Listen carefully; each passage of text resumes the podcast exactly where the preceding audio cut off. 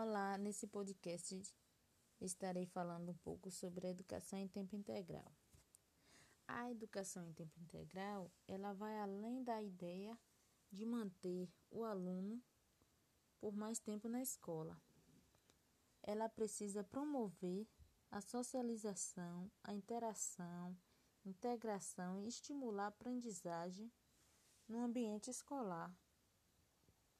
É por isso que é preciso ter professores e gestores bem capacitados para desenvolver novas atividades e estar tá atendendo a demanda do aluno, já que o aluno, na maioria das vezes, são aluno que vem do contraturno e não pode aplicar as mesmas atividades que é aplicada no ensino regular requer atividades novas, diferenciadas. Pode ser oficinas, música, teatro, dança. Uma oportunidade de vivenciar coisas novas, diferente do que é ofertado no ensino regular.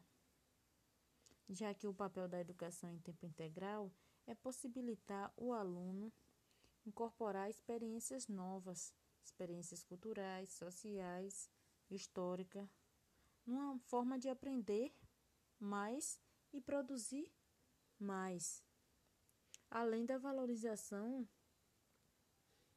do aluno, valorizar o que o aluno já traz consigo é uma das grandes possibilidades de estar tá desenvolvendo, trabalhar dentro da realidade do aluno.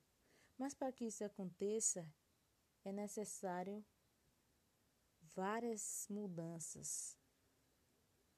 Não é fácil a implementação do programa, é preciso uma estrutura bem adequada, bem planejada, um investimento alto, porque não basta levar o aluno para a sala de aula para oferecer um ensino defasado. A intenção é fazer com que o aluno aprenda mais e melhor, de uma maneira mais adequada. Mas como se sabe, tudo tem o seu lado positivo e negativo, né? E com a educação em tempo integral não é diferente. Um dos pontos negativos que é visto na educação em tempo integral é o distanciamento familiar